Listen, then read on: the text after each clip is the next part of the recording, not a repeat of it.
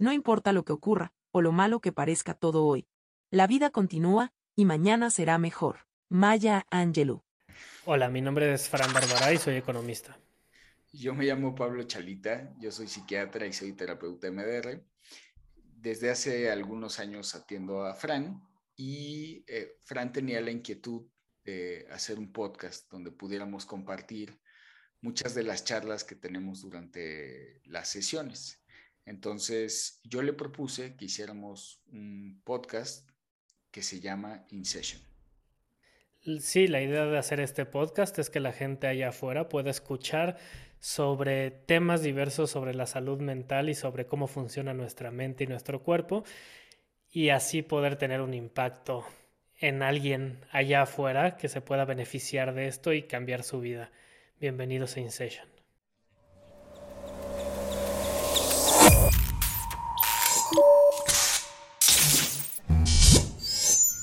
Ojalá pudieras verte como yo lo hago. Eres perfecta tal cual eres. Eres igual de especial que cualquier otro en esta familia. No tienes nada que demostrar. Julieta Madrigal, mamá de Mirabel.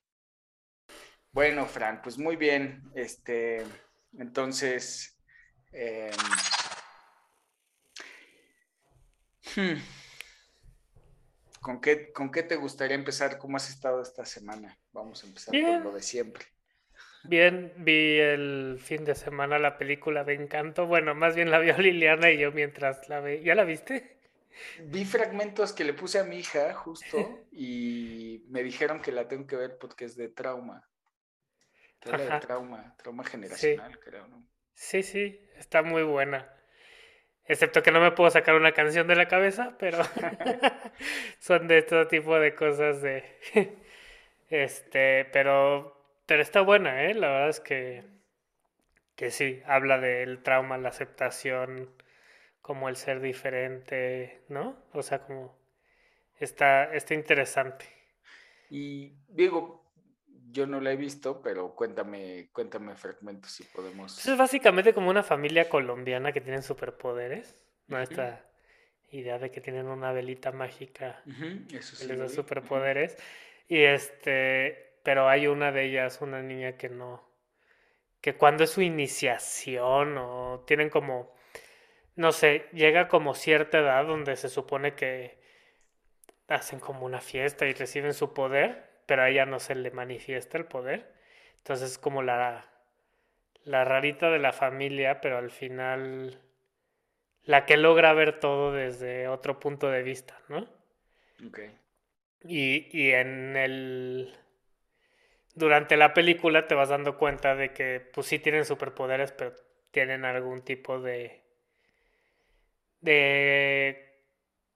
pues como sí trauma y cosas con su superpoder, digamos, ¿no? O sea, tienen un conflicto por tener ese superpoder, tienen un Ajá. con eso. Tienen un issue con el superpoder y con el la acepta, la aceptación de la abuela porque es un matriarcado, ¿no? El abuelo murió, sacrificó su vida por la familia, por la mamá y sus tres hijos, ¿no? Entonces, este eh, todos tienen un issue con la aceptación de la, de la abuela que es la la matriarca del asunto. Pero todos quieren que la abuela las, los acepte, ¿es así? No, más bien no quieren decepcionarla. Ah, ok, ok. ¿No? Y dentro de eso, el no decepcionarla, tienen sus broncas ahí medio. Está, está divertido este ejercicio. Y dime algo, el, porque siento que estoy haciendo una consulta normal, eh, como haciendo preguntas pero, o sea, a través de ti, pero de la película está curioso. Eh, dime algo, el, o sea, ellos tienen, em, ay, se me fue, ¿les genera conflicto que su poder no sea suficiente? Ajá, exacto. O sea, por ejemplo, hay una que es súper fuerte, ¿no? Que es como de, ah, este, si la abuela un día me pide cargar 200 burros no voy a poder y necesito siempre estar fit y no sé, cosas así, ¿no? Y existe como el, el... Hay uno que se llama Bruno, que es el tío que ve el futuro, ¿no? Ese es su poder. Y no les gusta lo que les dice del futuro, pero resulta que lo malinterpretaron. Okay, Y el güey se exilia. Ok. Porque entran en su cuarto y cada cuarto es como un mundo, ¿no? Entonces este güey es como que se exilia y esta niña lo va y lo rescata y dice, no, pues es que no me entendieron. Ok, ok. Pues eso, eso está bueno, o sea, es como... Hay otra que está súper interesante que trae una nubecita o un sol encima dependiendo de su de, su humor, de su estado de ánimo. Entonces, si se pone como de malas, tiene como una tormenta. Y si está de buenas, está todo como feliz, ¿no? O sea, sí. Ok, ok. Y a, ver, y de esa, o sea, según, por ejemplo, la tormenta la tiene la moja. Ajá, porque o sea, si se, si se pone triste y así, o enojada, y truenos y así. ¿No? Es como una representación gráfica de sus emociones. Y esa es, y ese es una buena analogía, sí, justo que es algo que se busca mucho en mindfulness o en meditación, que es el entender cómo nuestros pensamientos o nuestras emociones, que solo están ahí, ¿no? Solo están en un mundo externo, o sea, sucediendo en nuestra mente, pero cómo si lo dejamos, y lo permitimos, afectan nuestra realidad, ¿no? Entonces, sí, exacto. yo estoy de, triste o de malas y entonces tengo una nube, el problema es que me moje y entonces ya me afecte en el... y todo el mundo se da cuenta, ¿no? De todo el mundo se da cuenta. Ajá. Y hasta en una de esas te rechaza o, te hace feo porque pues no se quieren mojar, por ejemplo, ¿no? o, o hasta en... Porque también la alegría, esto esto suena extraño, pero la alegría en exceso también puede generar rechazo, o sea, demasiado sol también te deslumbra y también puede ser incómodo, ¿no? Sí, sí, Entonces, eh, porque eso pasa, o sea, no sé si te ha pasado, seguro si te ha tocado gente que es excesivamente afectuosa o excesivamente emocional y entonces cómo te extraño y te abrazan y besos, pero ya llega un punto donde es así de, nos vimos ayer. Ya me aturdiste. Ya me aturdiste. Oye, nos vimos ayer o nos vimos hace tres días, ¿no? Sí, sí, no actúes como si tuvieran cinco años que no nos vemos. Sí. También, también demasiada emoción positiva también genera, este, puede decir rechazo o disconfort, ¿no? En los demás. Ahí estás. Este, entonces está bueno. Y la otra parte que no quiero que se vaya de esto es que está bien interesante. La, voy a ver la película porque es como tú puedes tener un superpoder, ¿no? Un atributo positivo bueno, digamos. Y como que para los demás lo ven como bueno, pero para ti puede ser una pesadilla, ¿no? No sé. Es, esa es una y depende de qué tanto es porque en tu mente, o sea, ante los ojos de los demás es muy bueno y es positivo y tal, pero en tu mente no es suficiente o necesitas ser más o necesitas ser perfecto. ¿Cuántas veces no nos pasa eso este, en la vida, no? Claro. Yo, yo, yo soy bueno para, voy a decir, para matemáticas, pero me presiono, o sufro por ese, por ese don, ¿no? Sí, esto va un poco, no sé si ya lo viste, el de, el de Marty Fish, de Untold. El cuate, el tenista que tiene, que le da ansiedad horrible. Es como, eres súper talentoso para el tenis, pero... Y sabes que eres súper talentoso, pero no puedes desarrollar tu talento porque tienes esta otra cosa que te está atormentando la cabeza, ¿no? Se me olvidó verlo. Lo voy a anotar en mi agenda porque si no, se me va a olvidar. Es una recesión cuando tu vecino pierde su trabajo. Es una depresión cuando tú pierdes el tuyo. Harry S. Truman. ¿Te acuerdas esta idea de que dice Jim Carrey que tienes como tu avatar y la depresión y la tristeza, ¿no? Que tienes la tristeza es como te pasa algo y entonces estás triste y se pasa, pero la depresión es como este avatar que creaste que que te molesta, ¿no? Y no, no estás triste, sino estás deprimido. Y le comenté eso, ¿no? Como para también, o sea, como para explicarle, ¿no? Eh, y, y, entonces le comenté lo de cuando hizo la película de Man in the Moon y, y, cómo se disocia o... disoció. ¿Cómo se disoció, de su persona en este... No sé, a mí se me hizo impresionante ver esa... O sea, la parte del documental. Porque vi la película y se me hizo una excelente película. Y dije, este güey se merece un Oscar por esta actuación. Pero cuando vi el documental dije, no manches, por lo que tuvo que pasar este güey para llegar a eso, ¿no? Sí. Entonces, le comenté todo eso y me dice, no manches, el güey está loco. Pues, pues sí, un poco sí, ¿no? Pero, este... Pero sí está súper interesante, ¿no? Sí, yo, yo vi el documental, de hecho, fue, el que vi.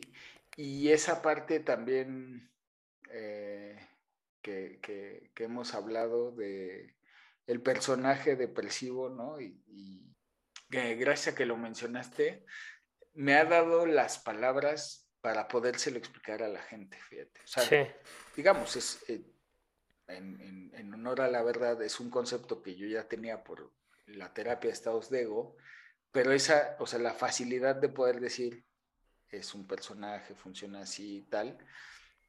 Y creo que a mucha gente cuando le dices, ese personaje que es el que está ahorita actuando la depresión y que está así, es el que ya, ya quiere salir de la obra, ¿no? Pero no quiere decir que el actor deje de existir, ¿no? Exacto.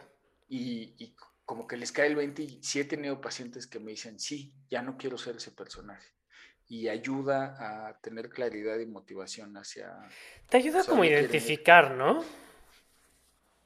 A mí, a mí, a mí como que me cayó el 20 o sabiéndolo hacia atrás, como de cosas que hacía o como, como reacciones que tenía que eran como de ese personaje que me molestaban. Que ya sea que las hagas por presión social o por lo que tú crees que es esperado de ti, ¿no? Que muchas veces, pues, quién sabe, ¿no? O sea, es es tu percepción de lo que los demás, lo que tú crees que los demás están esperando, ¿no? Entonces, este... a veces sí y a veces no, ¿no? O las molestias que le vas a generar a los otros también, que son... O las molestias, exacto, ¿no? O sea... Ajá, voy a dejar de hacer esto o voy a hacer esto para no... Se molesta tal. O, si yo hago esto, por ejemplo, a mí me pasa, ¿no? O sea, si es... lo, lo, he mencionado, lo voy a mencionar.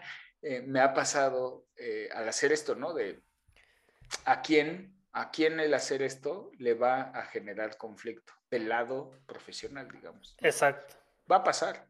Va a pasar, pero si me detengo por ese qué tal qué, no pues, vamos a, lo mejor. Porque a lo mejor y no pasa, ¿no? O sea. Es, es, es probable que pase y en privado y suceda en la mente de algún individuo y no, no pasa nada, ¿no?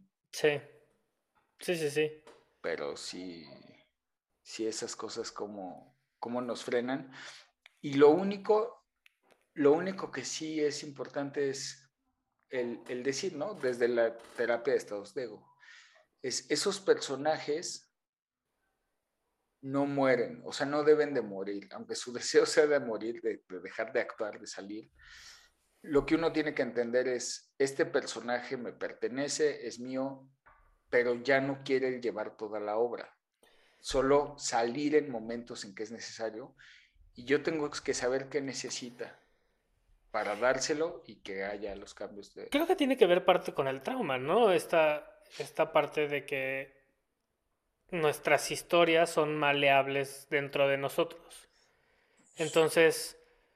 Mm, mm, más o menos, o sea, eh, desde la mirada de la terapia de estados de ego es, nosotros podemos ser muchos personajes, ¿no? Muchas personas o muchos egos se les llama, ¿no? Sin, que sea este ego el, negativo, digamos.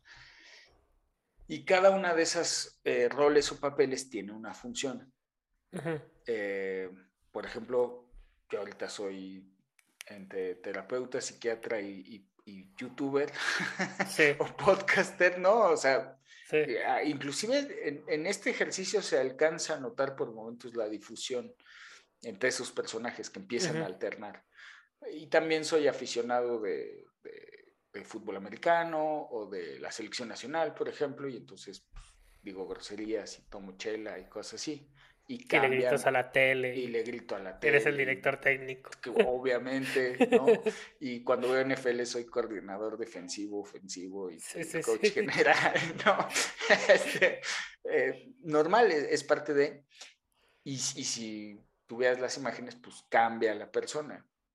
Entonces, hay que partir de que nosotros tenemos esas personalidades que son muchas según diferentes estados de la vida. El problema es cuando le cargamos la mano a una. O sea, si yo quiero ser terapeuta todo el tiempo, entonces soy terapeuta con mi esposa, con mis hijos, con mis pacientes, con los equipos de fútbol, con mis amigos y el terapeuta se cansa porque además pues, no se siente bien recibido ni está en su papel. Y ahí ese terapeuta, por ejemplo, es el que desgastado de que se usa todo el tiempo y no recibe recompensa ni satisfacción, se quema y es el que podría deprimirse.